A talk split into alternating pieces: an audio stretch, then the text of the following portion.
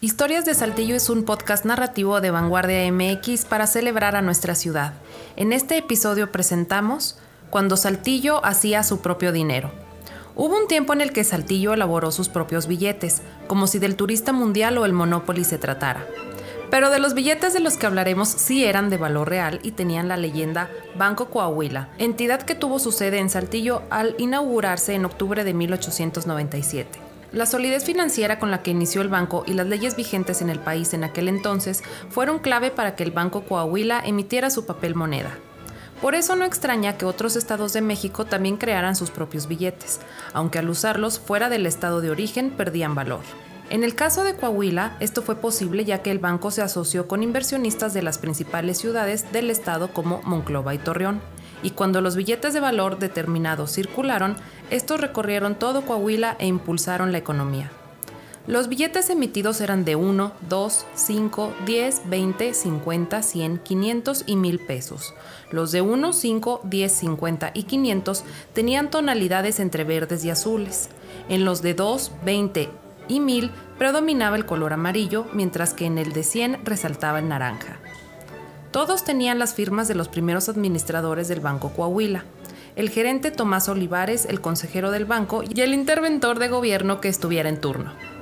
En el diseño también destacaron los rostros de Miguel Ramos Arispe y Victoriano Cepeda. El primero llegó a ser secretario de Hacienda en México y conocido como el padre del federalismo. El segundo fue varias veces gobernador de Coahuila.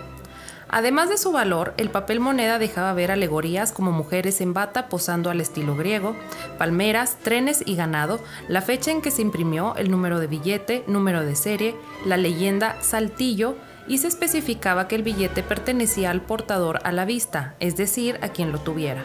El crecimiento del Banco Coahuila fue tal que en 1900 se inició la construcción de un edificio que albergaría no solo al banco, sino también al Hotel Coahuila. Como resultado, se tuvo un inmueble de cuatro pisos cubierto de cantera rosa traída de San Luis Potosí.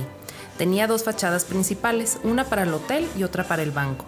La ubicación fue la manzana que hoy rodea las calles de Allende, Victoria, Morelos y Juárez en el centro de Saltillo. Además de la sucursal principal en Saltillo, el Banco Coahuila también abrió oficinas en Torreón, Monclova, Parras y Ciudad Porfirio Díaz, hoy Piedras Negras. Desde la creación del Banco Coahuila hasta este punto de la historia, México ya había tenido cuatro presidentes en medio del conflicto revolucionario. Porfirio Díaz, Francisco León de la Barra, Francisco I. Madero y Pedro Lascurain.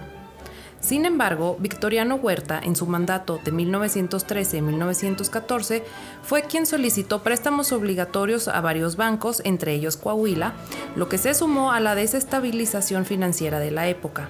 Para 1915, el Banco Coahuila atravesaba un periodo de caos. Imprimía más billetes de los que podía respaldar por las deudas y préstamos forzosos. Además, el papel moneda ya no era tomado por su valor completo. Al Banco Coahuila le retiraron la concesión para emitir billetes y pasó a ser el banco refaccionario y fideicomisario de Coahuila. Ya solo podía hacer operaciones mineras, agrícolas e industriales. Aunque en 1950 el Banco Coahuila se mudó de su edificio de cuatro pisos para irse a las oficinas del Banco Internacional, fue hasta 1980 cuando se fusionaron y entonces dejó de existir el Banco Coahuila como tal. Por su parte, el inmueble céntrico de Cantera Rosa fue abandonado y demolido en 1965. Ahora, los billetes que un día reflejaron la fortaleza económica en Coahuila son un objeto de colección y nostalgia. Esta historia fue investigada por Adriana Armendares y narrada por Nidia Martínez. Producción de Ramiro Cárdenas, imagen de archivo Vanguardia. Idea original Carla Guadarrama, Adriana Armendaris y César Gaitán.